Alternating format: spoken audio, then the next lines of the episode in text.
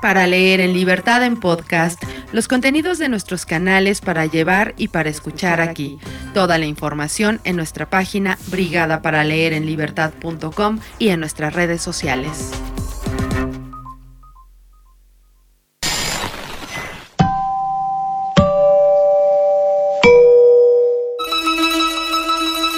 Para leer en libertad, la Estación de la Literatura desde México presenta Las batallas en el desierto, de su escritor José Emilio Pacheco. Una historia de amor no correspondido y el escándalo que cae sobre una buena familia. Con las primeras voces Mónica Lavín, Óscar de la Borbolla, Fernanda Tapia, Francisco Pérez Arce, Beatriz Gutiérrez Müller, Elena Poniatowska, Eduardo Antonio Parra, Juan Villoro, Guadalupe Loaesa, Humberto Musacchio, Carmen Aristegui, Paloma Saiz Tejero y Paco Ignacio Taibo II.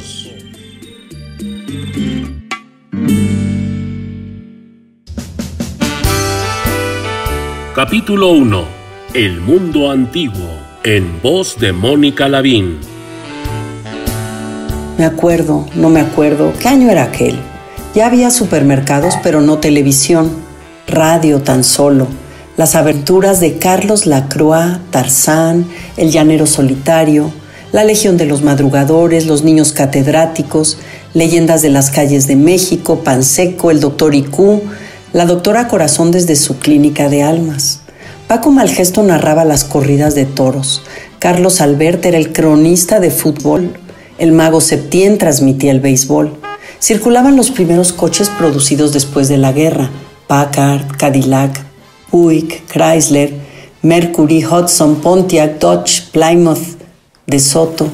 Íbamos a ver películas de Errol Flynn y Tyrone Power, a matinés con una de episodios completa. La invasión de Mongo era mi predilecta. Estaban de moda Sin ti, La rondalla, La burrita, La múcura, Amorcito corazón. Volvía a sonar en todas partes un antiguo bolero puertorriqueño. Por alto que esté el cielo en el mundo, por hondo que sea el mar profundo, no habrá una barrera en el mundo que mi amor profundo no rompa por ti. Fue el año de la poliomielitis, escuelas llenas de niños con aparatos ortopédicos, de la fiebre aftosa, en todo el país fusilaban por decenas de miles reses enfermas. De las inundaciones, el centro de la ciudad se convertía otra vez en laguna, la gente iba por las calles en lanchas. Dicen que con la próxima tormenta estallará el canal del desagüe y anegará la capital.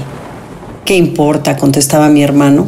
Si bajo el régimen de Miguel Alemán ya vivimos hundidos en la mierda. La cara del señor presidente en donde quiera, dibujos inmensos, retratos idealizados, fotos ubicuas, alegorías del progreso con Miguel Alemán como Dios Padre, caricaturas laudatorias, monumentos, adulación pública, insaciable maledicencia privada. Escribíamos mil veces en el cuaderno de castigos, debo ser obediente, debo ser obediente, debo ser obediente con mis padres y con mis maestros. Nos enseñaban historia patria lengua nacional, geografía del DF. Los ríos, aún quedaban ríos. Las montañas, se veían las montañas. Era el mundo antiguo.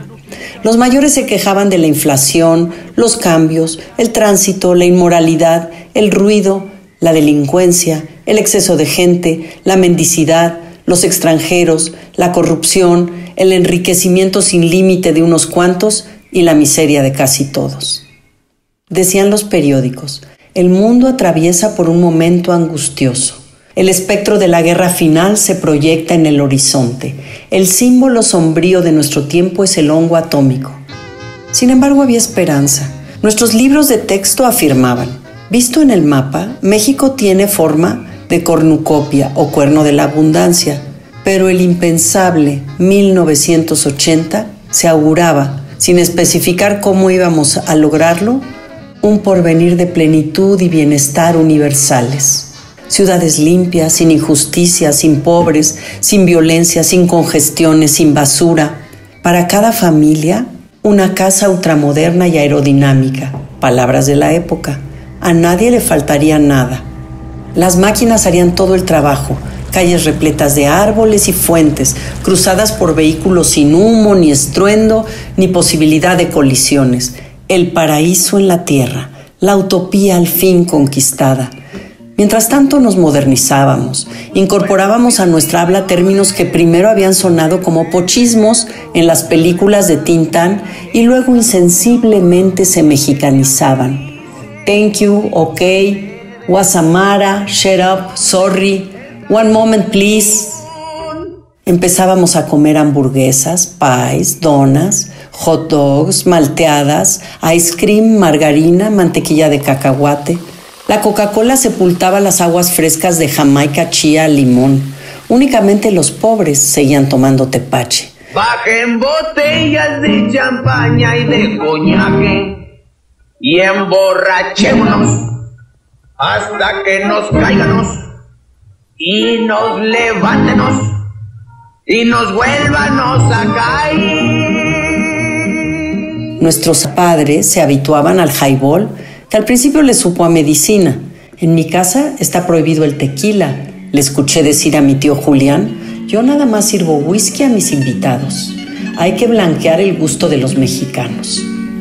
Por alto está el cielo en el mundo hondo que sea el mar profundo, no habrá una barrera en el mundo que este amor profundo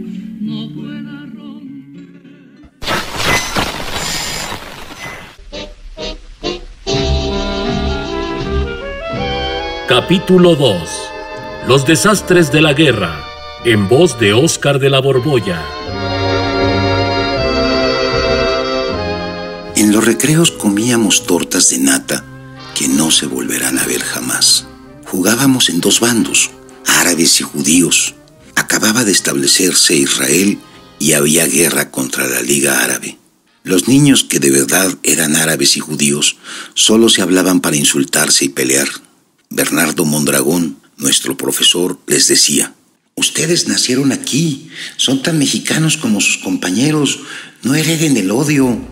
Después de cuando acaba de pasar las infinitas matanzas, los campos de exterminio, la bomba atómica, los millones y millones de muertos, el mundo de mañana, el mundo en el que ustedes serán hombres, debe ser un sitio de paz, un lugar sin crímenes y sin infamias. En las filas de atrás sonaba una risita. Mondragón nos observaba tristísimo. Se preguntaba qué iba a ser de nosotros con los años cuántos males y cuántas catástrofes aún estarían por delante. Hasta entonces el imperio otomano perduraba como la luz de una estrella muerta. Para mí, niño de la colonia Roma, árabes y judíos eran turcos. Los turcos no me resultaban extraños como Jim, que nació en San Francisco y hablaba sin acento los dos idiomas. A Toru, crecido en los campos de concentración para japoneses, o Peralta y Rosales, ellos no pagaban colegiatura, estaban becados, vivían en las vecindades ruinosas de la colonia de los doctores, la calzada de la piedad, todavía no llamada Avenida Cuauhtémoc, y el Parque Urrueta formaba la línea divisoria entre Roma y Doctores. Romita era un pueblo aparte. Ahí acechaba el hombre del costal, el gran robachicos.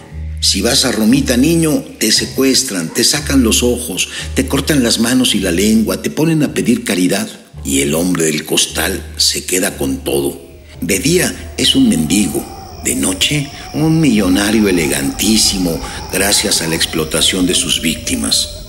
El miedo de estar cerca de Romita, el miedo de pasar en tranvía por el puente de Avenida Coyoacán, solo rieles y durmientes. Abajo el río sucio de la piedad que a veces con las lluvias se desbordaba. Antes de la guerra en el Medio Oriente, el principal deporte de nuestra clase consistía en molestar a Toru. Chino, chino, japonés, come caca y no me des. Ajá, Toru embiste. Voy a clavarte un par de banderillas. Nunca me sumé a las burlas. Pensaba en lo que sentiría yo, único mexicano en una escuela en Tokio y lo que sufriría Toru con aquellas películas en que los japoneses eran representados como simios gesticulantes y morían por millares. Toru, el mejor del grupo, sobresaliente en todas las materias, siempre estudiando con su libro en la mano, sabía jiu-jitsu. Una vez se cansó y por poco hace pedazos a Domínguez. Lo obligó a pedirle perdón de rodillas. Nadie volvió a meterse con Toru. Hoy dirige una industria japonesa con 4.000 esclavos mexicanos. Soy de la Irgun, te mato. Soy de la Legión Árabe. Comenzaban las batallas en el desierto. Le decíamos así porque era un patio de tierra colorada, polvo de tesontle o ladrillo, sin árboles ni plantas, solo una caja de cemento al fondo. Ocultaba un paraíso hecho en tiempos de la persecución religiosa para llegar a la casa de la esquina y huir por la otra calle. Considerábamos el subterráneo un vestigio de épocas prehistóricas. Sin embargo, en aquel momento la guerra cristera se hallaba menos lejana de lo que nuestra infancia está de ahora. La guerra en que la familia de mi madre participó con algo más que simpatía. Veinte años después continuaba venerando a los mártires como el padre Pro y Anacleto González Flores.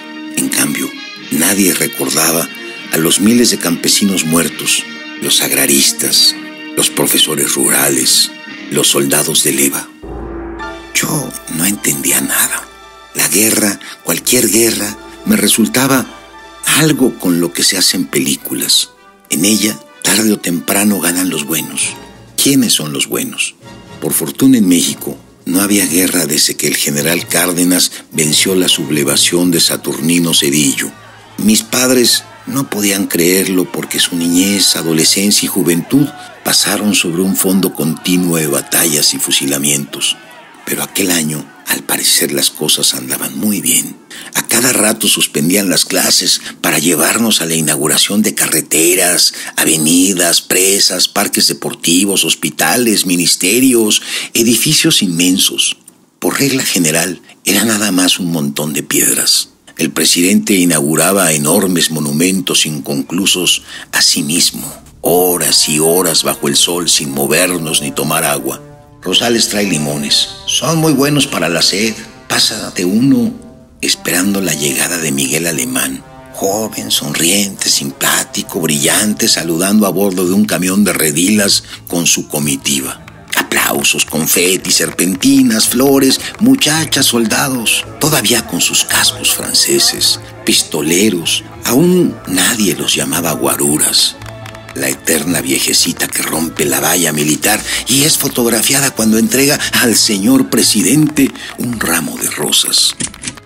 Había tenido varios amigos, pero ninguno les cayó bien a mis padres. Jorge, por ser hijo de un general que combatió a los cristeros. Arturo, por venir de una pareja divorciada y estar a cargo de una tía que cobraba por echar las cartas. Alberto, porque su madre viuda trabajaba en una agencia de viajes y una mujer decente no debía salir de su casa. Aquel año yo era amigo de Jim. En las inauguraciones, que ya formaban parte natural de la vida, Jim decía, hoy va a venir mi papá. Y luego, ¿lo ven? Es el de la corbata azul marina Allí está junto al presidente alemán, pero nadie podía distinguirlo entre las cabecitas bien peinadas con linaza o glostora. Eso sí, a menudo se publicaban sus fotos. Jim cargaba los recortes en su mochila. Ya viste a mi papá en el Excelsior. Qué raro, no se parecen en nada. Bueno, dicen que salía mi mamá.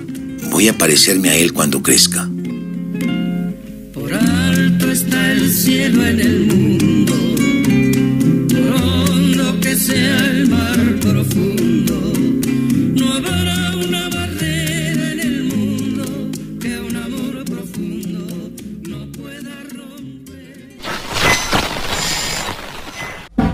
Capítulo 3. Alibaba y los 40 ladrones. En voz de Fernanda Tapia. Era extraño que si su padre tenía un puesto tan importante en el gobierno y una influencia decisiva en los negocios, Jim estudiara en un colegio de medio pelo, propio para quienes vivíamos en la misma colonia Roma venida a menos, no para el hijo del poderosísimo amigo íntimo y compañero de banca de Miguel Alemán. El ganador de millones y millones a cada iniciativa del presidente. Contratos por todas partes. Terrenos en Acapulco, permisos de importación, constructoras, autorizaciones para establecer filiales de compañías norteamericanas, asbestos, leyes para cubrir todas las azoteas con tinacos de asbesto cancerígeno, Reventa de leche en polvo hurtada los desayunos gratuitos en las escuelas populares, falsificación de vacunas y medicinas, enormes contrabandos de oro y plata, inmensas extensiones compradas a centavos por metro, semanas antes de que se anunciaran la carretera o las obras de urbanización que elevarían diez mil veces el valor de aquel suelo. 100 millones de pesos cambiados en dólares y depositados en Suiza el día anterior a la devaluación. Aún más indescifrable, resultaba que Jim viviera con su madre no en una casa de las lomas o cuando menos polanco, sino en un departamento en un tercer piso cerca de la escuela. Qué raro. No tanto.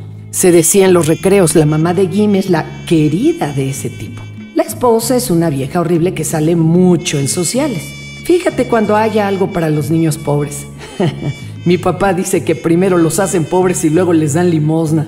Y la verás retratada. Ay, espantosa, gordísima. Parece guacamaya o mamut. Ah, en cambio, la mamá de Jim es muy joven, muy guapa. Algunos creen que es su hermana. Y él, Tercia Bayala, no es hijo de ese cabrón ratero que está chingando a México, sino de un periodista gringo que se llevó a la mamá San Francisco y nunca se casó con ella. El señor mm, no trata muy bien al pobre de Jim. Dicen que tiene mujeres por todas partes, hasta estrellas de cine y toda la cosa. La mamá de James solo es una entre muchas. Ay, no es cierto, les contestaba yo, no sean así. ¿Les gustaría que se hablara de sus madres en esa forma? Nadie se atrevió a decirle estas cosas a Jim, pero él, como si adivinara la murmuración, insistía. Veo poco a mi papá, porque siempre está afuera trabajando al servicio de México. Sí, ¿cómo no? replicaba Alcaraz. Trabajando al servicio de México. Alibaba y los 40 ladrones. Dicen en mi casa que está robando hasta lo que no hay. Todos en el gobierno de Alemán son una bola de ladrones. Ya que te compre otro suétercito con lo que nos roba. Jim se pelea y ya no quiere hablar con nadie. No me imagino qué pasaría si se enterase de los rumores acerca de su madre. Cuando Él está presente, los ataques de nuestros compañeros se limitan al Señor. Jim se ha hecho mi amigo porque no soy su juez. En resumidas cuentas, el que culpa tiene, nadie escoge cómo nace, en dónde nace, cuándo nace, de quiénes nace. Y ya no vamos a entrar en la guerra de los recreos. Hoy los judíos tomaron Jerusalén, pero mañana será la venganza de los árabes. Los viernes a la salida de la escuela iba con Jim a la Roma el Royal, el Balmori, cines que ya no existen, películas de Lassie o Elizabeth Taylor adolescente. Ay, nuestro predilecto. El programa triple visto mil veces, Frankenstein, Drácula, El hombre lobo. O programa doble, Aventuras de Birmania y Dios es mi copiloto. O bien una que el padre Pérez del Valle, oh, le encantaba proyectar los domingos en su club Vanguardias. Adiós, Mr. Chips. Me dio tanta tristeza como Bambi. Cuando a los tres o cuatro años vi esa película de Walt Disney, tuvieron que sacarme del cine llorando porque los cazadores mataban a la mamá de Bambi. En la guerra asesinaban a millones de madres, pero no lo sabía. No lloraba por ellas ni por sus hijos. Aunque en el Cinelandia, junto a las caricaturas del pato Donald, el ratón Mickey, Popeye el marino, el pájaro loco y Box Bunny, pasaban los noticieros. Bombas cayendo a plomo sobre las ciudades cañones, batallas, incendios, ruinas, cadáveres. Por alto del cielo mundo, por hondo que sea más profundo, no habrá una barrera del mundo que un amor profundo no pueda romper. Capítulo 4 Lugar de en medio. En voz de Francisco Pérez Arce. Éramos tantos hermanos que no podía invitar a Jim a mi casa. Mi madre siempre arreglando lo que dejábamos tirado, cocinando, lavando ropa, ansiosa de comprar lavadora, aspiradora, licuadora, olla express, refrigerador eléctrico.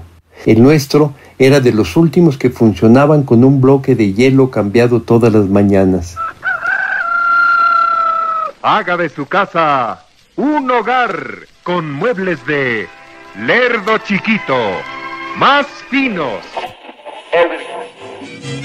En esa época mi madre no veía sino el estrecho horizonte que le mostraron en su casa. Las mujeres de mi tierra, qué mujeres. Detestaba a quienes no eran de Jalisco. Juzgaba extranjeros al resto de los mexicanos y aborrecía en especial a los capitalinos. Odiaba la colonia Roma porque empezaban a desertarla las buenas familias y en aquellos años la habitaban árabes y judíos y gente del sur, campechanos, chapanecos, tabasqueños, yucatecos. Regañaba a Héctor, que ya tenía 20 años, y en vez de asistir a la Universidad Nacional en donde estaba inscrito, pasaba las semanas en el Swing Club y en billares, cantinas, bordeles. Su pasión era hablar de mujeres, política, automóviles. Tanto quejarse de los militares, decía, y ya ven cómo anda el país cuando imponen en la presidencia a un civil. Con mi general Enríquez Guzmán, México estaría tan bien como Argentina con el general Perón. Ya verán, ya verán cómo se van a poner aquí las cosas en 1952. Me canso que con el PRI o contra el PRI, Enríquez Guzmán va a ser presidente. los movimientos de paz, remoje, exprima y tienda, remoje, exprima y tienda. Ahora toda la ropa se lava con Fab, la fragante espuma fabulosa que lava cualquier cosa. Mi padre no salía de la fábrica de jabones que se ahogaba ante la competencia y la publicidad de las marcas norteamericanas. Anunciaban por radio los nuevos detergentes ACE, FAB, Bell y sentenciaban. El jabón pasó a la historia. Aquella espuma que para todos, aún ignorantes de sus daños, significaba limpieza, comodidad, bienestar y para las mujeres liberación de horas sin término ante el lavadero, para nosotros representaba la cresta de la ola que se llevaba nuestros privilegios. Monseñor Martínez, arzobispo de México, decretó un día de oración y penitencia contra el avance del comunismo. No olvido aquella mañana. En el recreo le mostraba a Jim uno de mis pequeños grandes libros, novelas ilustradas que en el extremo superior de la página tenía cinito. Las figuras parecían moverse si uno dejaba correr las hojas con el dedo pulgar. Cuando Rosales, que nunca antes se había metido conmigo, gritó, ¡Ey, miren! Esos dos son putos. Vamos a darles pamba a los putos. Me le fui encima a golpes. Pásame a tu madre, pinche buey, y verás qué tan puto, indio pendejo. El profesor nos separó. Yo con un labio roto, él con sangre de la nariz que le manchaba la camisa. Gracias a la pelea mi padre me enseñó a no despreciar. Me preguntó con quién me había enfrentado. Llamé indio a Rosales. Mi padre dijo que en México todos éramos indios, aún sin saberlo ni quererlo. Si los indios no fueran al mismo tiempo los pobres, nadie usaría esa palabra a modo de insulto. Me refería a Rosales como pelado. Mi padre señaló que nadie tiene la culpa de estar en la miseria y antes de juzgar mal a alguien debía pensar si tuvo las mismas oportunidades que yo. Millonario frente a Rosales, Frente a Harry Atherton, yo era un mendigo. El año anterior, cuando aún estudiábamos en el Colegio México, Harry Atherton me invitó una sola vez a su casa en las lomas. Billar subterráneo, piscina, biblioteca con miles de tomos encuadernados en piel, despensa, cava, gimnasio, vapor, cancha de tenis, seis baños. ¿Por qué tendrán tantos baños las casas ricas mexicanas? Su cuarto daba a un jardín en declive con árboles antiguos y una cascada artificial. A Harry no lo habían puesto en el americano sino en el México para que conociera un medio de lengua española y desde temprano se familiarizara con quienes iban a ser sus ayudantes, sus prestanombres, sus eternos aprendices, sus criados. Cenamos. Sus padres no me dirigieron la palabra y hablaron todo el tiempo en inglés. Honey, how do you like this little speak? He's a midget, isn't he? Oh, Jack, please. Maybe the poor kid is catching on. Don't worry, dear. He wouldn't understand the thing. Al día siguiente, Harry me dijo, voy a darte un consejo. Aprende a usar los cubiertos. Anoche comiste filete con el tenedor del pescado. Y no hagas ruidos al tomar la sopa. No hables con la boca llena. Mastica despacio trozos pequeños. Lo contrario me pasó con Rosales, cuando acababa de entrar en esta escuela, ya que ante la crisis de su fábrica, mi padre no pudo seguir pagando las colegiaturas del México. Producciones Rodríguez Hermanos invita a ustedes a hacer un viaje por las almas y los barrios pobres de México. El hombre que nos hizo llorar y reír con los tres García, Ismael Rodríguez, ofrece su última creación, Nosotros los pobres, un desfile de valores humanos. Fui a copiar unos apuntes de civismo a casa de Rosales. Era un excelente alumno, el de mejor letra y ortografía, y todos lo utilizábamos para estos favores. Vivía en una vecindad apuntalada con vigas. Los caños inservibles anegaban el patio. En el agua verdosa flotaba mierda. A los 27 años, su madre parecía de 50. Me recibió muy amable y aunque no estaba invitado, me hizo compartir la cena. Quesadillas de sesos. Me dieron asco. Chorreaban una grasa extrañísima semejante al aceite para coches. Rosales dormía sobre un petate en la sala. El nuevo hombre de su madre lo había expulsado de su único cuarto. Por alto está el cielo en el mundo, por hondo que sea el mar profundo, no habrá una barrera en el mundo que mi amor profundo no pueda romper. Capítulo 5. Por hondo que sea el mar profundo. En voz de Beatriz Gutiérrez Müller. El pleito convenció a Jim de que yo era su amigo. Un viernes hizo lo que nunca había hecho. Me invitó a merendear en su casa. Qué pena no poder llevarlo a la mía. Subimos al tercer piso y abrió la puerta. Traigo llave porque a mi mamá no le gusta tener sirvienta. El departamento olía a perfume, estaba ordenado y muy limpio.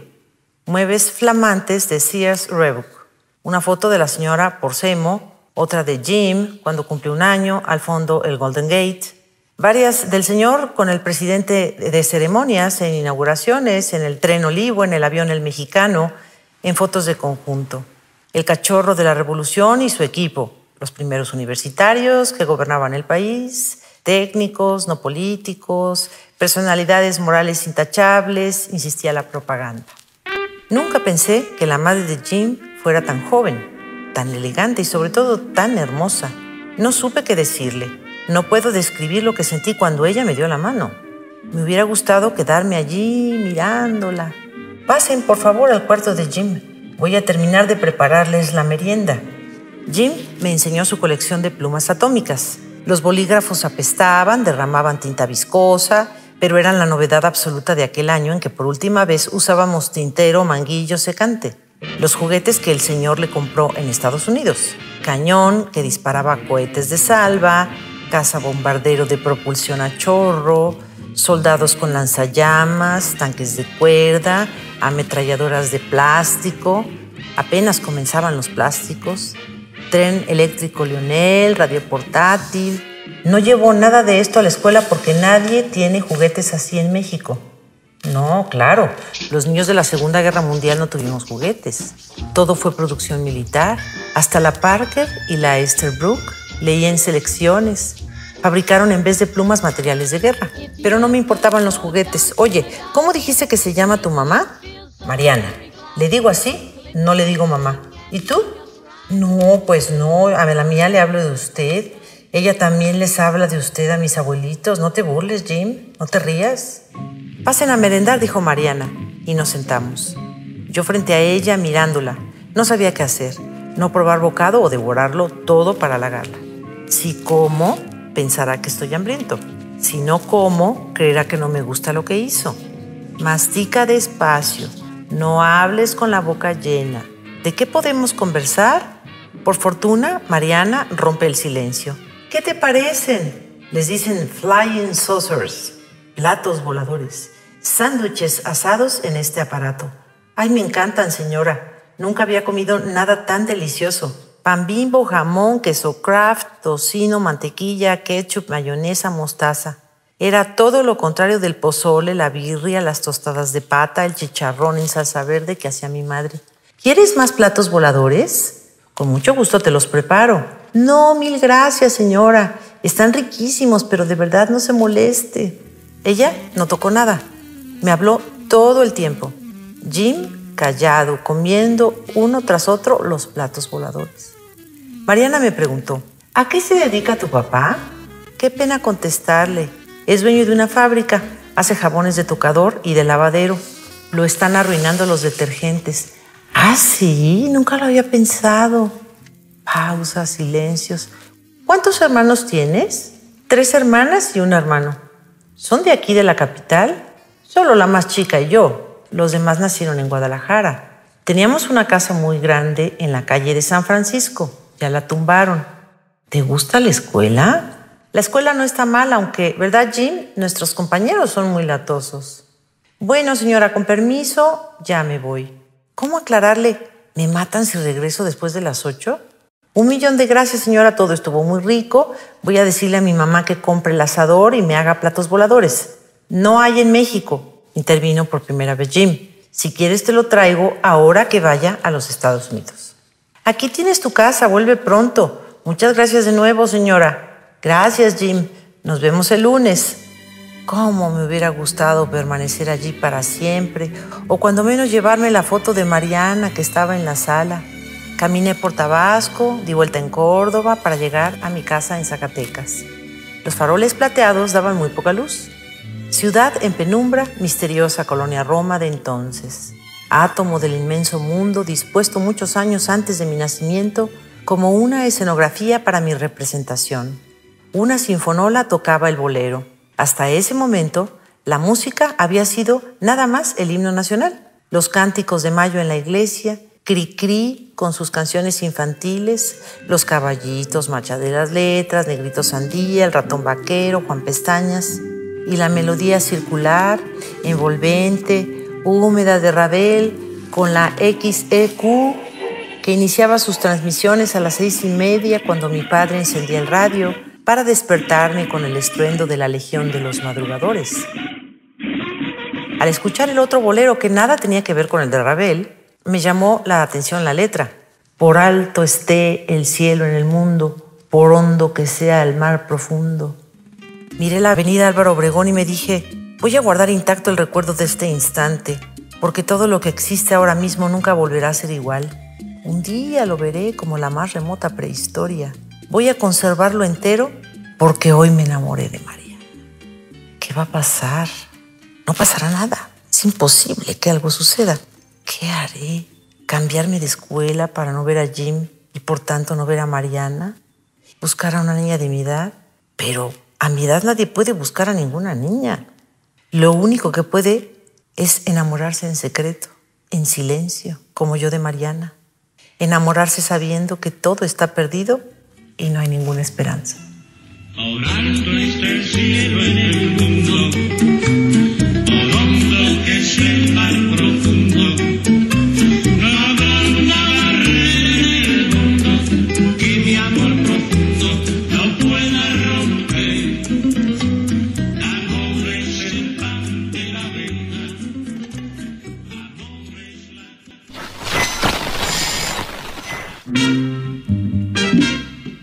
Capítulo 6 Obsesión, en voz de Elena Poniatowska.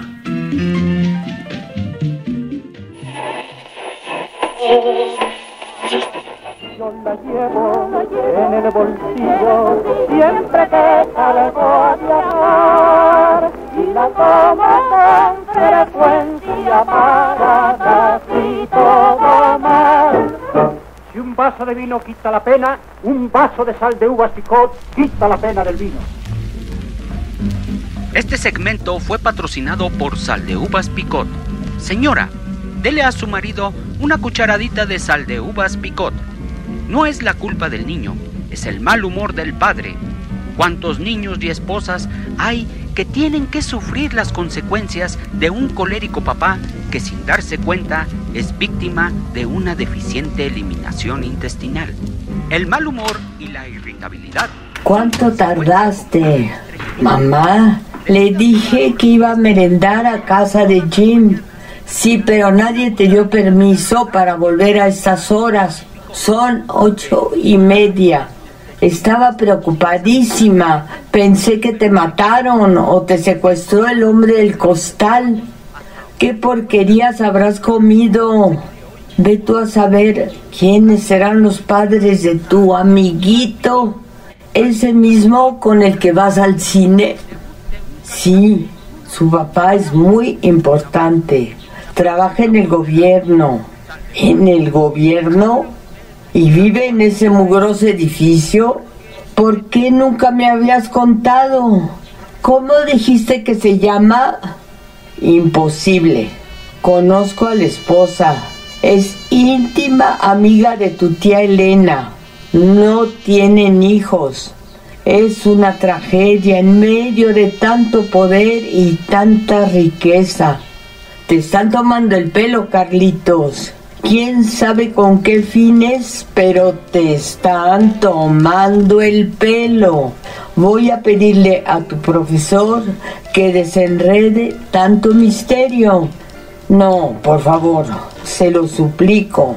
No le diga nada a Mondragón. ¿Qué pensaría la mamá de Jim si se enterase? La señora fue muy buena conmigo.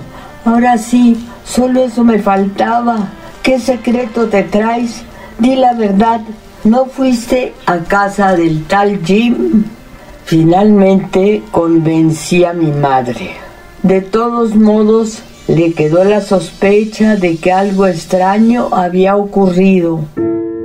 Pasé un fin de semana muy triste. Volví a ser niño y regresé a la plaza Jusco a jugar solo con mis carritos de madera. La plaza Jusco, a donde me llevaban recién nacido a tomar el sol y en donde aprendí a caminar. Sus casas porfirianas, algunas ya demolidas para construir edificios horribles. Su fuente en forma de trébol, llena de insectos que se deslizaban sobre el agua. Y entre el parque y mi casa vivía doña Sara P. de Madero. Me parecía imposible ver de lejos a una persona de quien hablaban los libros de historia, protagonista de cosas ocurridas 40 años atrás. La viejecita, frágil, dignísima, siempre de luto por su marido asesinado Jugaba en la plaza Jusco y una parte de mí razonaba. ¿Cómo puedes haberte enamorado de, Mariana si solo la has visto una vez y por su edad podría ser tu madre? Es idiota y ridículo porque no hay ninguna posibilidad de que te corresponda. Pero otra parte, la más fuerte, no escuchaba razones Solo repetía su nombre como si el pronunciarlo fuera a acercarla. El lunes resultó peor. Jim dijo, le caíste muy bien a Mariana. Le gusta que seamos amigos. Pensé, entonces me registra. Se fijó en mí, se dio cuenta, cuando menos un poco de en qué forma me ha ella impresionado. Durante semanas y semanas preguntaba por ella con cualquier pretexto para que Jim no se extrañase. Trataba de camuflar mi interés y al mismo tiempo sacarle información sobre Mariana. Jim nunca me dijo nada que yo no supiera. Al parecer ignoraba su propia historia. No me imagino cómo podían saberla los demás. Una y otra vez le rogaba que me llevara a su casa para ver los juguetes, los libros ilustrados, los cómics. Jim leía cómics en inglés que Mariana le compraba en Sanborns. Por lo tanto, despreciaba nuestras lecturas. Pepín, Paquín, Chamaco, cartones, para algunos privilegiados el en argentino o el paneca chileno. Como siempre nos dejaban mucha tarea, solo podía ir los viernes a casa de Jim. A esa hora, Mariana se hallaba en el salón de belleza, arreglándose para salir de noche con el señor. Volvía a las ocho y media o nueve y jamás pude quedarme a esperarla. En el refrigerador estaba lista la merienda, ensalada de pollo, coleslaw, carnes frías, pie de manzana. Una vez, al abrir Jim un closet, cayó una foto de Mariana a los seis meses desnuda sobre una piel de tigre. Sentí una gran ternura al pensar en lo que por obvio nunca se piensa. Mariana también fue niña, también tuvo mi edad, también sería una mujer como mi madre y después una anciana como mi abuela. Pero en aquel entonces era la más hermosa del mundo y yo pensaba en ella en todo momento. Mariana se había convertido en mi obsesión. Por alto está el cielo en el mundo, por hondo que sea el mar profundo. Por alto esté el cielo en el mundo, por hondo que sea el mar profundo una barrera en el mundo que mi amor profundo no rompa por ti.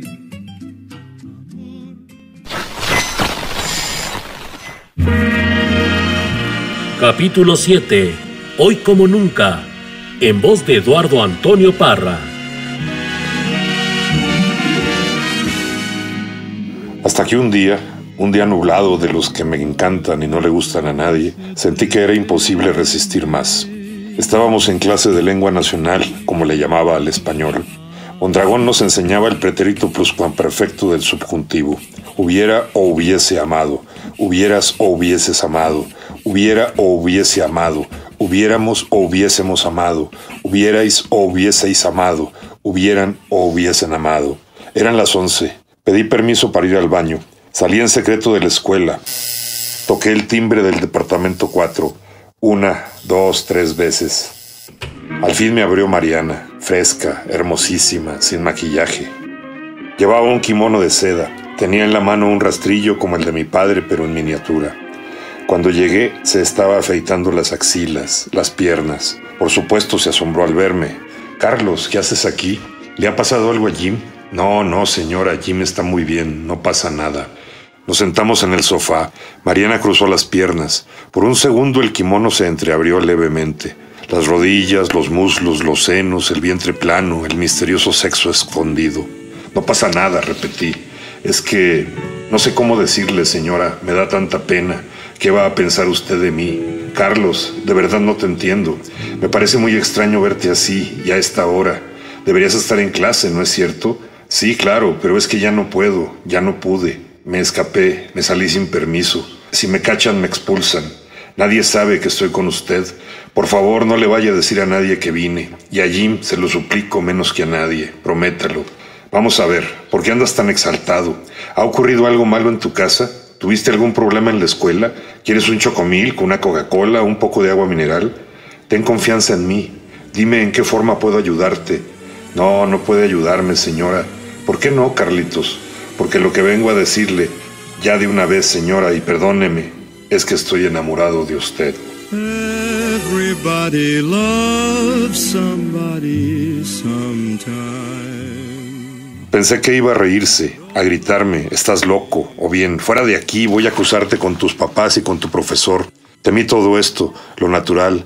Sin embargo, Mariana no se indignó ni se burló, se quedó mirándome tristísima, me tomó la mano, nunca voy a olvidar que me tomó la mano, y me dijo, te entiendo, no sabes hasta qué punto. Ahora tú tienes que comprenderme y darte cuenta de que eres un niño como mi hijo, y yo para ti soy una anciana. Acabo de cumplir 28 años, de modo que ni ahora ni nunca podrá haber nada entre nosotros. ¿Verdad que me entiendes? No quiero que sufras, te esperan tantas cosas malas, pobrecito. Carlos, toma esto como algo divertido, algo que cuando crezcas puedas recordar con una sonrisa, no con resentimiento. Vuelve a la casa con Jim y sigue tratándome como lo que soy, la madre de tu mejor amigo. No dejes de venir con Jim, como si nada hubiera ocurrido, para que se te pase la infatuation, perdón, el enamoramiento, y no se convierta en un problema para ti, en un drama capaz de hacerte daño toda tu vida. Sentí ganas de llorar.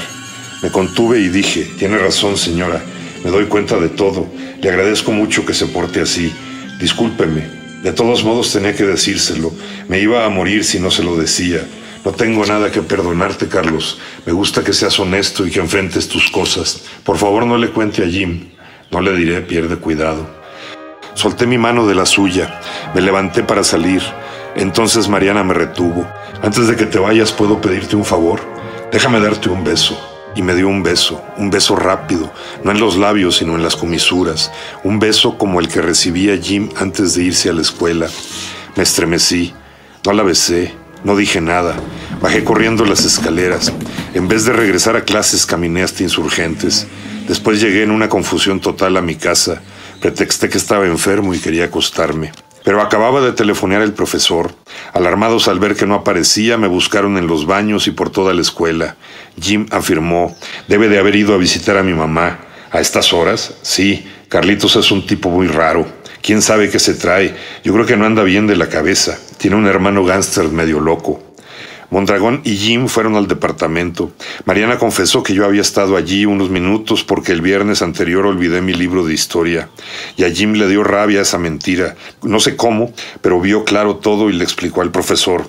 Mondragón habló a la fábrica y a la casa para contar lo que yo había hecho. Aunque Mariana lo negaba, su negativa me volvió aún más sospechoso a los ojos de Jim, de Mondragón, de mis padres. No habrá una barrera en el mundo que mi amor profundo no rompa por ti. Amor es el pan de la vida. Amor es la copa divina. Amor es un algo sin nombre que obsesiona al hombre.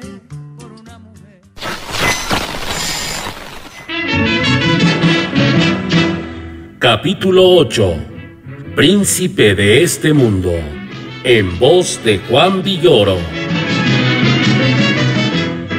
Nunca pensé que fueras un monstruo. ¿Cuándo has visto aquí malos ejemplos? Dime que fue Héctor quien te indujo a esta barbaridad. El que corrompe un niño merece la muerte lenta y todos los castigos del infierno. Anda, habla, no te quedes llorando como una mujerzuela. Di que tu hermano te malaconsejó para que lo hicieras. Oiga usted, mamá, no creo haber hecho algo tan malo, mamá. Todavía tienes el cinismo de alegar que no has hecho nada malo. En cuanto se te baje la fiebre, vas a confesarte y a comulgar para que Dios nuestro Señor perdone tu pecado. Mi padre ni siquiera me regañó. Se limitó a decir, este niño no es normal. En su cerebro hay algo que no funciona. Debe de ser el golpe que se dio a los seis meses cuando se nos cayó en la plaza Jusco. Voy a llevarlo con un especialista. Todos somos hipócritas, no podemos vernos ni juzgarnos como vemos y juzgamos a los demás. Hasta que yo no me daba cuenta de nada, sabía que mi padre llevaba años manteniendo la casa chica de una señora, su exsecretaria, con la que tuvo dos niñas. Recordé lo que me pasó una vez en la peluquería mientras esperaba mi turno. Junto a las revistas políticas estaban Bea y Vodevil, Aproveché que el peluquero y su cliente, absortos, hablaban mal del gobierno. Escondí el BEA dentro del hoy y miré las fotos de Tongolele, Sumu Kei, Calantán, casi desnudas. Las piernas, los senos, la boca, la cintura, las caderas, el misterioso sexo escondido. El peluquero, que afeitaba todos los días a mi padre y me cortaba el pelo desde que cumplí un año, vio por el espejo la cara que puse. Deja eso, Carlitos, son cosas para grandes. Te voy a acusar con tu papá. De modo pensé que si eres niño no tienes derecho a que te gusten las mujeres. Y si no aceptas la imposición se forma el gran escándalo y hasta te juzgan loco. Qué injusto. ¿Cuándo, me pregunté, había tenido por primera vez conciencia del deseo? Tal vez un año antes, en el cine Chapultepec, frente a los hombros desnudos de Jennifer Jones en Duelo al Sol, o más bien al ver las piernas de Antonia cuando se subía las faldas para trapear el suelo pintado de congo amarillo. Antonia era muy linda y era buena conmigo. Sin embargo, yo le decía, eres mala porque ahorcas a las gallinas. Me angustiaba verlas agonizar. Mejor comprarlas muertas y desplumadas. Pero esa costumbre apenas se iniciaba. Antonia se fue porque Héctor no la dejaba en paz. No volví a la escuela ni me dejaron salir a ningún lado. Fuimos a la iglesia de Nuestra Señora del Rosario, a donde íbamos los domingos a oír misa. Hice mi primera comunión y gracias a mis primeros viernes seguí acumulando indulgencias. Mi madre se quedó en una banca rezando por mi alma en peligro de eterna condenación. Me hinqué ante el confesionario, muerto de vergüenza, le dije todo al padre Ferrán. En voz baja y un poco acesante, el padre Ferrán me preguntó detalles. Estaba desnuda, había un hombre en la casa, ¿crees que antes de abrirte la puerta cometió un acto sucio? Y luego, ¿has tenido malos tactos? ¿Has provocado derrame? No sé qué es eso, padre. Me dio una explicación muy amplia. Luego se arrepintió, cayó en cuenta de que hablaba con un niño incapaz de producir todavía la materia prima para el derrame y me echó un discurso que no entendí. Por obra del pecado original, el demonio es el príncipe de este mundo y nos tiende trampas, nos presenta ocasiones para desviarnos del amor a Dios y obligarnos a pecar. Una espina más en la corona que hace sufrir a nuestro Señor Jesucristo. Dije, sí, Padre, aunque no podía concebir al demonio ocupándose personalmente de hacerme caer en tentación, mucho menos a Cristo sufriendo porque yo me había enamorado de Mariana. Como es de rigor, manifesté propósito de enmienda, pero no estaba arrepentido ni me sentía culpable. Querer a alguien no es pecado, el amor está bien, lo único demoníaco es el odio. Aquella tarde el argumento del padre Ferrán me impresionó menos que su involuntaria guía práctica para la masturbación. Llegué a mi casa con ganas de intentar los malos tactos y conseguir el derrame. No lo hice. Recé 20 Padres Nuestros y 50 Aves Marías. Comulgué al día siguiente. Por la noche me llevaron al consultorio psiquiátrico de paredes blancas y muebles niquelados. Yo estoy obsesionado contigo y el mundo es testigo de mi frenesí. Y por más que se oponga el destino, será de mí.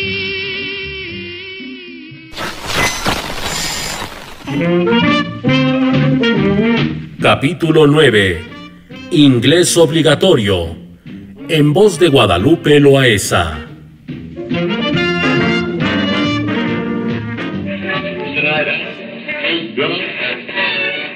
The Jack Benny Program, presented by Lucky Strike. American. Lucky Strike and Lucky Strike alone offers you important evidence gathered in the tobacco country by the world famous Crosley Poll. El psiquiatra me interrogó y apuntó cuanto le decía en unas hojas amarillas rayadas. No supe contestar. Yo ignoraba el vocabulario de su oficio y no hubo ninguna comunicación posible. Nunca me había imaginado las cosas que me preguntó acerca de mi madre y mis hermanas. Después me hicieron dibujar a cada miembro de la familia y pintar árboles y casas. Más tarde me examinaron con la prueba de Rorschach. ¿Habrá alguien que no vea monstruos en las manchas de tinta? Con números, figuras geométricas y frases que yo debía completar. Eran tan bobas como mis respuestas. Mi mayor placer, subirme a los árboles y escalar las fachadas de las casas antiguas, la nieve de limón, los días de lluvia, las películas de aventuras, las novelas de Salgari, o no, más bien quedarme en cama despierto. Pero mi padre me levanta a las seis y media para que haga ejercicio, inclusive sábados y domingos. Well, go ahead, boys. Uh, let's have it.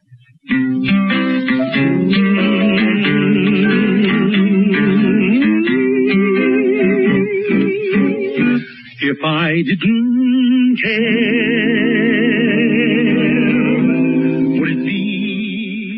Lo que más odio, la crueldad con la gente y con los animales, la violencia, los gritos, la presunción, los abusos de los hermanos mayores, la aritmética, que haya quienes no tienen para comer mientras otros se quedan con todo, encontrar dientes de ajo en el arroz o en los guisados que poden los árboles o los destruyan, ver que tiren el pan a la basura. La muchacha que me hizo las últimas pruebas conversó delante de mí con el otro. Hablaron como si yo fuera un mueble. Es un problema edípico clarísimo, doctor. El niño tiene una inteligencia muy por debajo de lo normal. Está sobreprotegido y es sumiso. Madre castrante. Tal vez escena primaria. Fue a ver a esa señora sabiendas de que podría encontrarla con su amante. Disculpe, Melisita, pero creo todo lo contrario. El chico es listísimo y extraordinariamente precoz, tanto que a los 15 años podría convertirse en un perfecto idiota.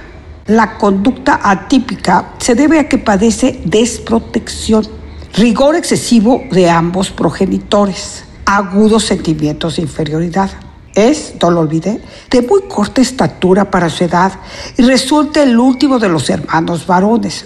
Fíjese cómo se identifica con las víctimas, con los animales y los árboles que no pueden defenderse.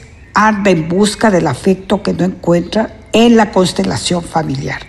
Me dieron ganas de gritarles. Imbéciles. Siquiera pónganse de acuerdo antes de seguir diciendo pendejadas en un lenguaje que ni ustedes mismos entienden. ¿Por qué tienen que pegarle etiquetas a todo? ¿Por qué no se dan cuenta de que uno simplemente se enamora de alguien? ¿Ustedes nunca se han enamorado de nadie? Pero el tipo vino hacia mí y dijo, ya puedes irte, mano. Enviaremos el resultado de los tests a tu papi. This concludes our broadcast day. No crean que está loco, estoy un poco más. Lo dijo su mami que no puede ser. Mi padre me esperaba muy serio en la antesala, entre números maltratados de Life, Look, Holiday, orgulloso de poder leerlos de corrido. Acababa de aprobar el primero en su grupo de adultos un curso nocturno e intensivo de inglés y a diario practicaba con discos y manuales.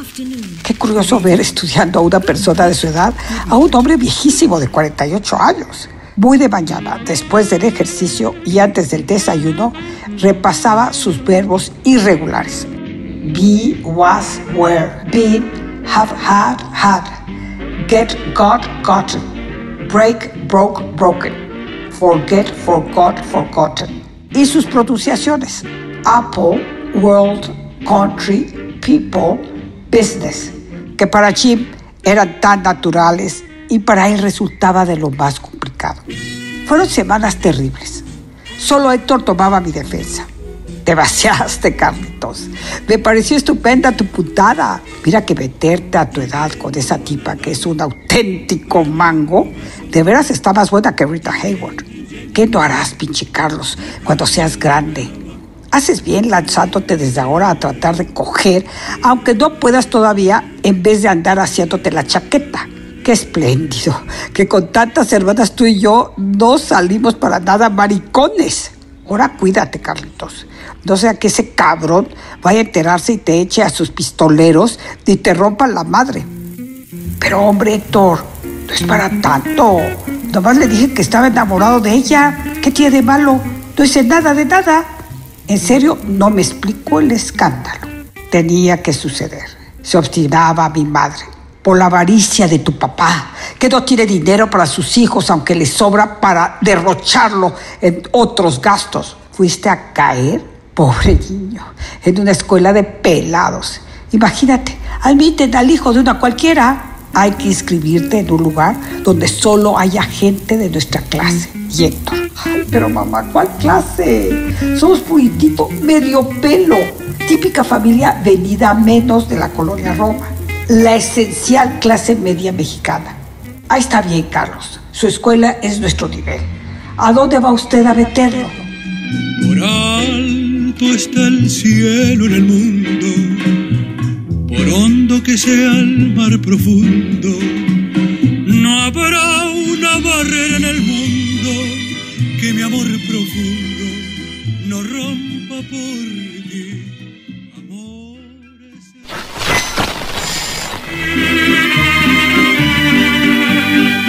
Capítulo 10 La lluvia de fuego En voz de Humberto Musacchio voz de la guitarra mía.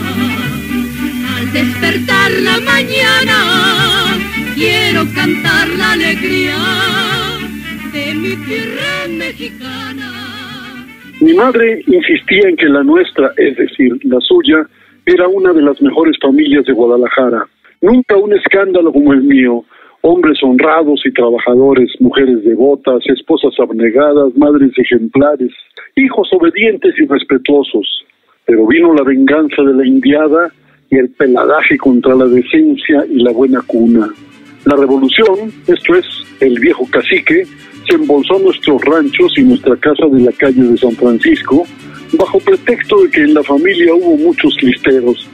Para colmo, mi padre, despreciado a pesar de su título de ingeniero por ser hijo de un sastre, dilapidó la herencia del suegro en negocios absurdos como un intento de línea aérea entre las ciudades del centro y otro de exportación de tequila a los Estados Unidos. Luego, a base de préstamos de mis tíos maternos, compró la fábrica de jabón que anduvo bien durante la guerra y se hundió cuando las compañías norteamericanas invadieron el mercado nacional. Y por eso no cesaba de repetirlo mi madre. Estábamos en la maldita Ciudad de México, lugar infame, Sodoma y Gomorra en espera de la lluvia de fuego, infierno donde sucedían monstruosidades nunca vistas en Guadalajara, como el crimen que yo acababa de cometer. Siniestro Distrito Federal en que padecíamos revueltas con gente de lo peor. El contagio, el mal ejemplo. Dime con quién andas y te diré quién eres. ¿Cómo es posible, repetía, que en una escuela que se supone decente acepten al bastardo? ¿Qué es bastardo? O mejor dicho, al máncer de una mujer pública.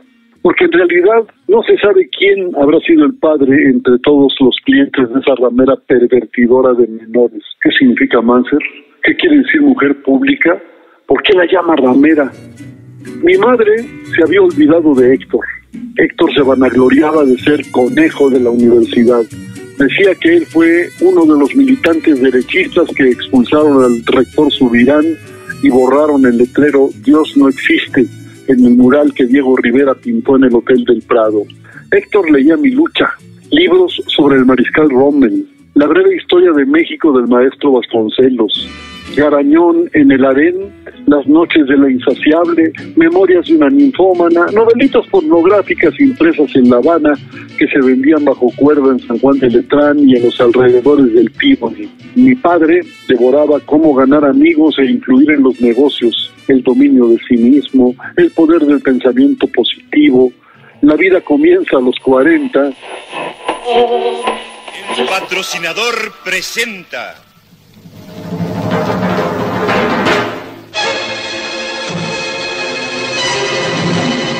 El derecho de nacer. Mi madre escuchaba todas las radionovelas del XCW mientras hacía sus quehaceres y a veces descansaba leyendo algo de Hugo Wasp o M. Daly.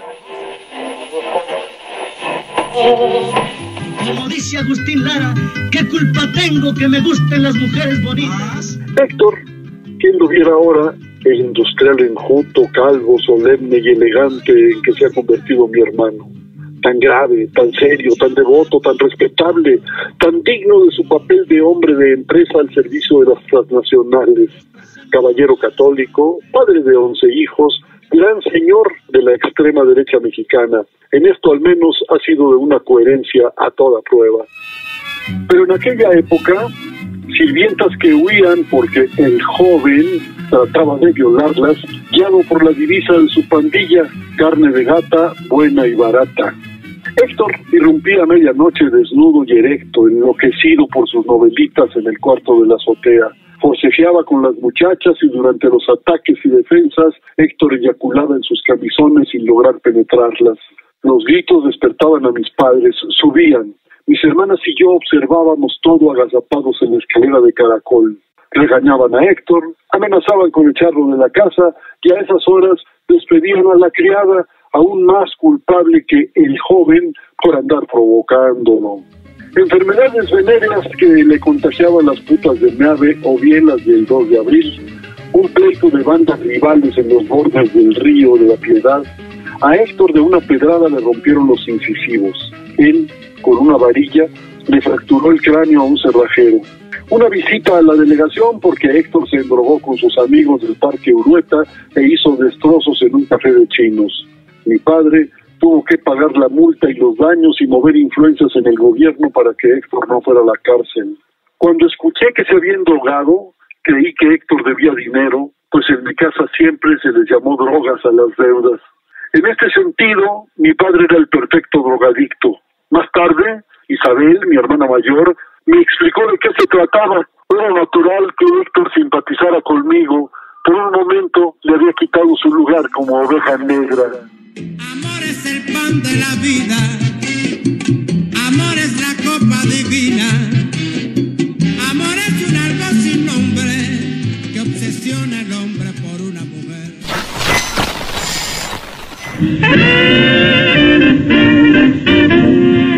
Capítulo 11. Espectros. En voz de Carmen Aristegui. También hubo líos a principios de año cuando Isabel se hizo novia de Esteban. En los 30 había sido famoso como actor infantil. Al crecer perdió su vocecita y su cara de inocencia. Ya no le dieron papeles en cine ni en teatro. Esteban se ganaba la vida leyendo chistes en la XEW. Su patrocinador presenta. Hermana Ingracia, hermana Ingracia, que se sube la leche. Perdone, reverenda madre. Estaba seleccionando las almendras, la canela y la vainilla, pesando el azúcar y contando los huevos. Entonces ya tenemos todo listo para preparar la riquísima crema de rompope. Debía como loco. Estaba empeñado en casarse con Isabel e ir a probar suerte en Hollywood, aunque no sabía una palabra de inglés. Llegaba a verla borracho, sin corbata, oliendo a rayos, con el traje manchado y los zapatos sucios. Nadie se lo explicaba, pero Isabel era aficionada fanática.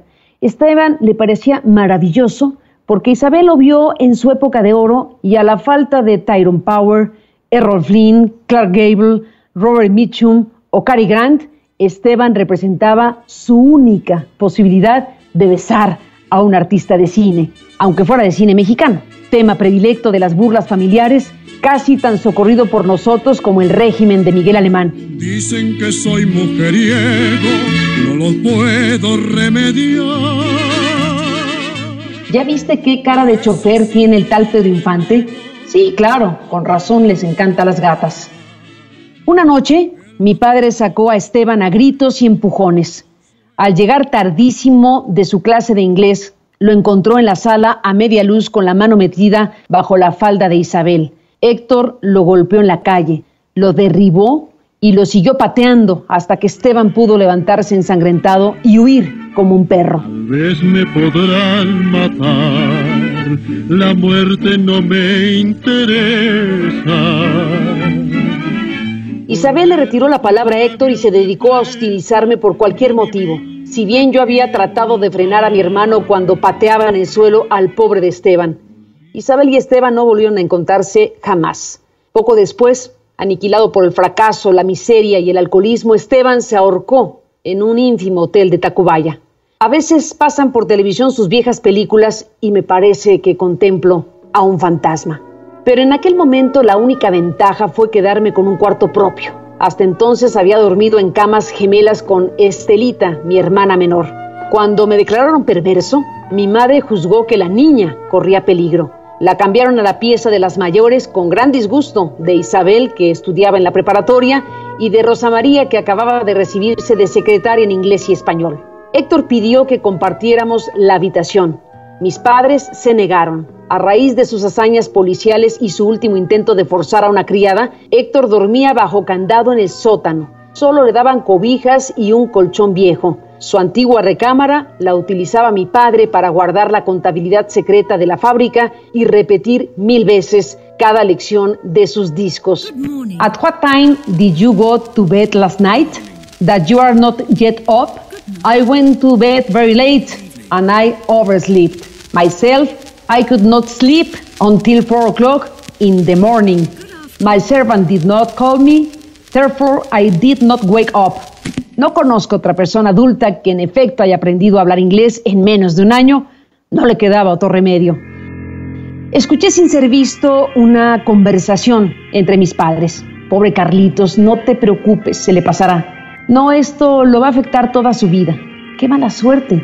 ¿Cómo pudo ocurrirle a nuestro hijo? Fue un accidente como si lo hubiera atropellado un camión, haz de cuenta.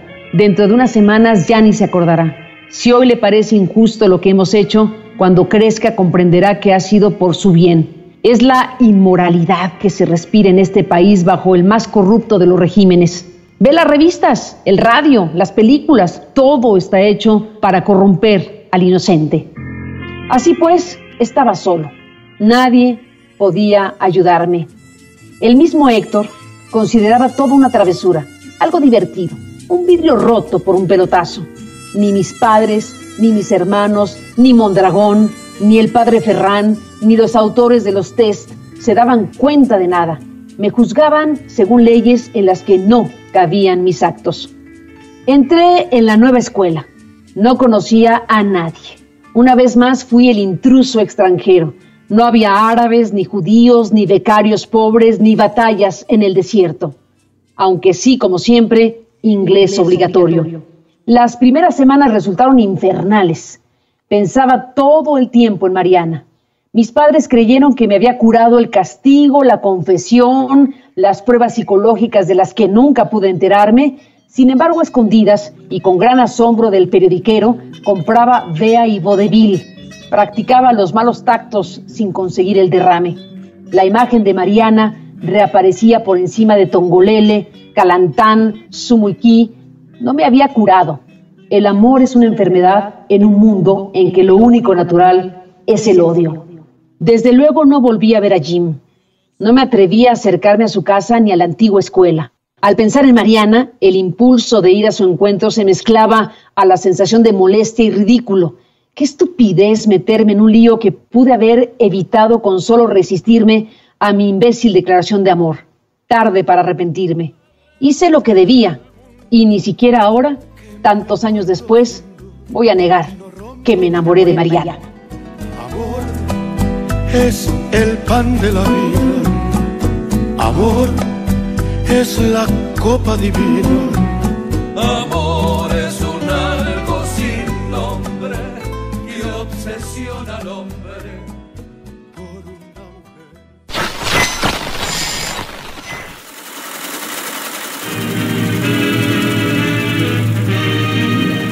Llegan al edificio de la escuela normal. El presidente Capítulo 12. Colonia Roma. En voz de Paloma Sáiz Tejero y Paco Ignacio Taibo II. La exposición de materiales para la educación audiovisual presentados por Kodak Mexicana y EMA es admirada por el presidente. Hubo un gran temblor en octubre, apareció un cometa en noviembre, dijeron que anunciaba la guerra atómica y el fin del mundo, o cuando menos otra revolución en México. Luego se incendió la ferretería La Sirena y murieron muchas personas. Al llegar las vacaciones de fin de año, todo era muy distinto para nosotros. Mi padre había vendido la fábrica y acababan de nombrarlo gerente al servicio de la empresa norteamericana que absorbió sus marcas de jabones. Héctor estudiaba en la Universidad de Chicago y mis hermanas mayores en Texas. Un mediodía yo regresaba de jugar tenis en el Junior Club. Iba leyendo una novelita de Perry Mason en la banca transversal de un Santa María cuando en la esquina de Insurgentes y Álvaro Obregón, Rosales pidió permiso al chofer y subió con una caja de chicles Adams. Me vio, A toda velocidad bajó apenadísimo a esconderse tras un árbol cerca de Alfonso y Marcos, cuando mi madre se hacía permanente manicure antes de tener coche propio y acudir a un salón de Polanco. Rosales, el niño más pobre de mi antigua escuela, hijo de la afanadora de un hospital. Todo ocurrió en segundos. Bajé del Santa María ya en movimiento. Rosales intentó escapar. Fui a su alcance. Escena ridícula. Rosales, por favor, no tengas pena. Está muy bien que trabajes. Yo que nunca había trabajado. Ayudar a tu mamá no es vergüenza, todo lo contrario. Yo en el papel de doctora corazón desde su clínica de almas. Mira, ven, te invito un helado en la bella Italia. No sabes cuánto gusto me da verte. Yo, el magnánimo, que a pesar de la devaluación y de la inflación tenía dinero de sobra.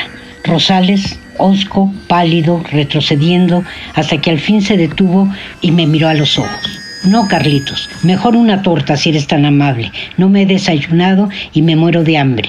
Oye, ¿no me tienes coraje por nuestros pleitos? ¿Qué va, Rosales?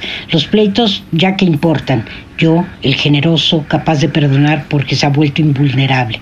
Bueno, muy bien, Carlitos. Vamos a sentarnos y conversamos.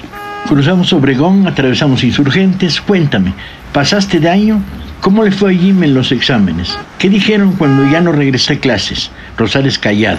Nos sentamos en la tortería.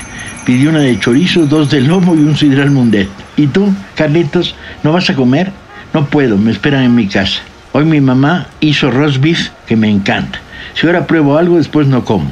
Tráigame por favor una coca bien fría. Rosales puso la caja de chicles Adam sobre la mesa.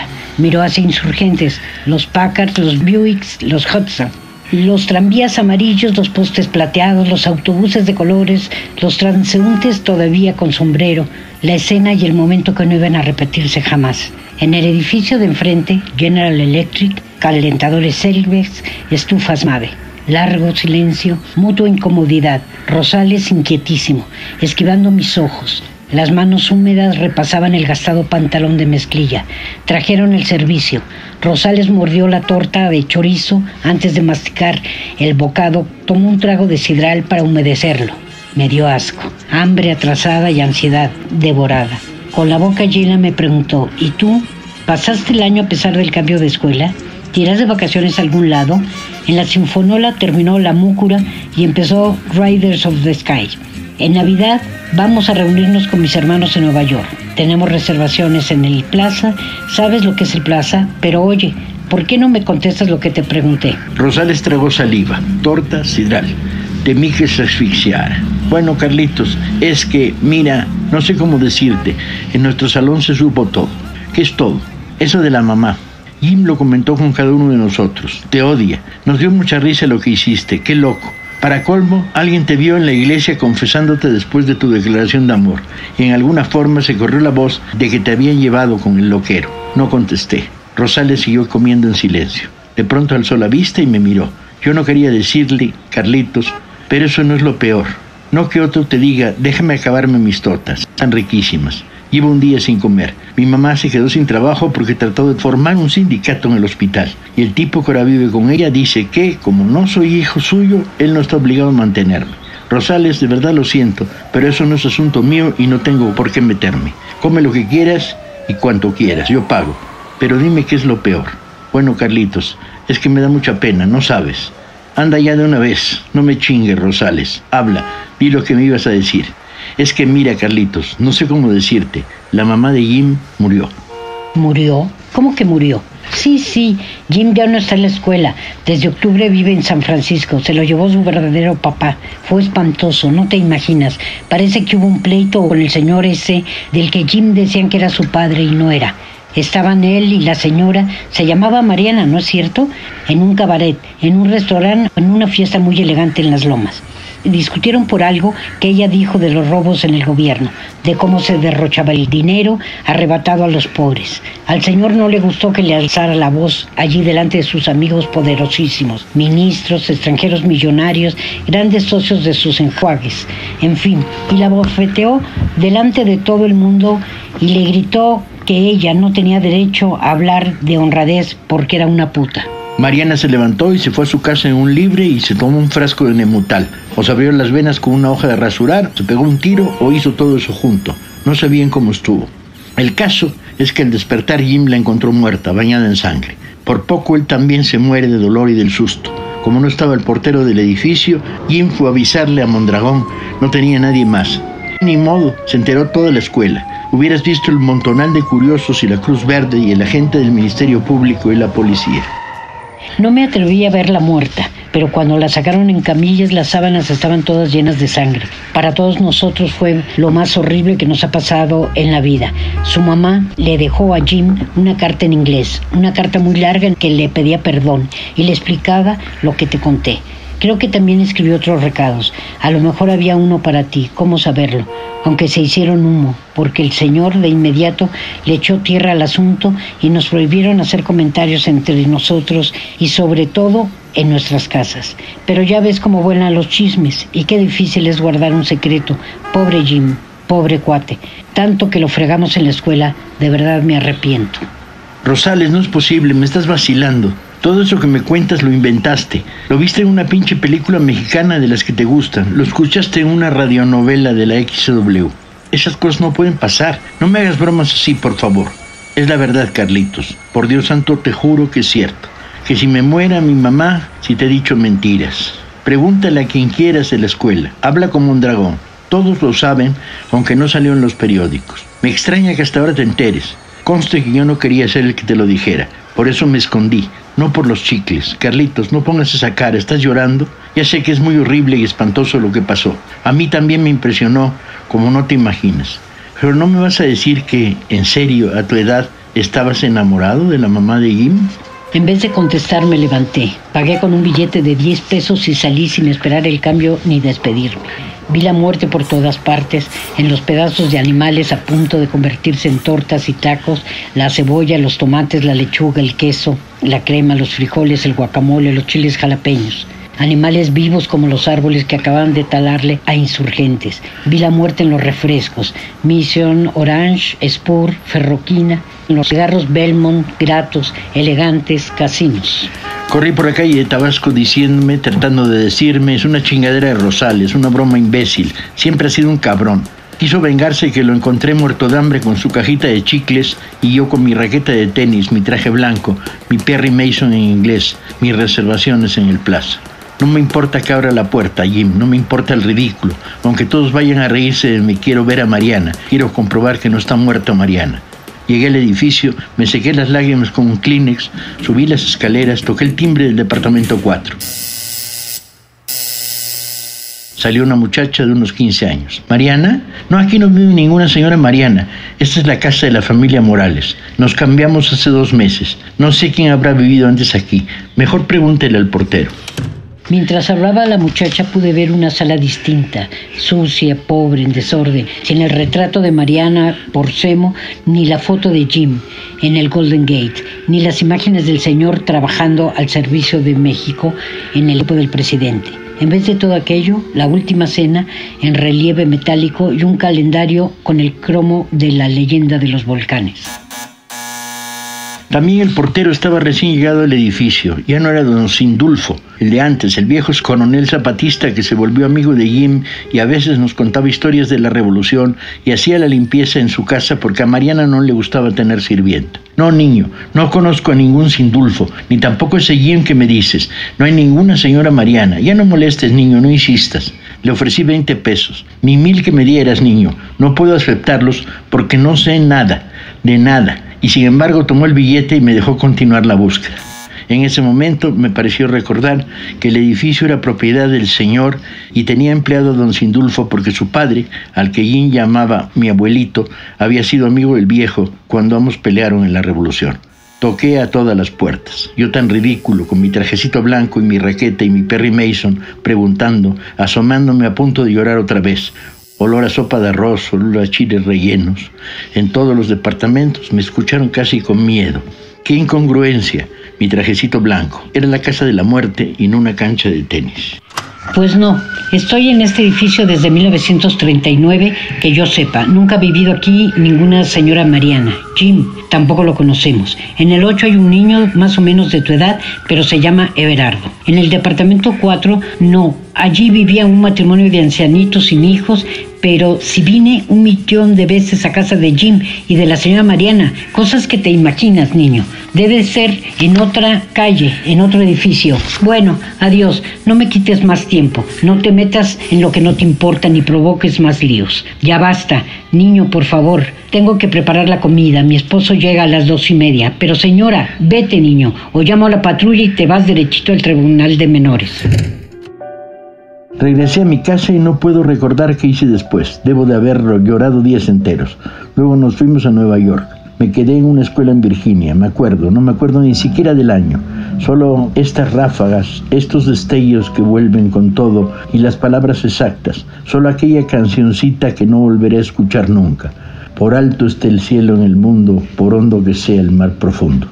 Qué antigua, qué remota, qué imposible esta historia. Pero existió Mariana, existió Jim, existió cuanto me he repetido después de tanto tiempo de rehusarme a enfrentarlo. Nunca sabré si el suicidio fue cierto. Jamás volví a ver a Rosales ni a nadie de aquella época. Demolieron la escuela, demolieron el edificio de Mariana, demolieron mi casa, demolieron la colonia Roma. Se acabó esta ciudad, terminó aquel país. No hay memoria del México de aquellos años y a nadie le importa, de ese horror que puede tener nostalgia.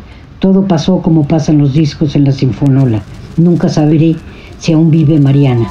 Si hoy viviera, tendría 80 años. Por alto está el cielo en el mundo, por hondo que sea el mar profundo. No habrá una barrera en el que mi amor profundo no rompa por ti. Para leer en libertad, la Estación de la Literatura desde México presentó Las batallas en el desierto, de su escritor José Emilio Pacheco. Una historia de amor no correspondido y el escándalo que cae sobre una buena familia.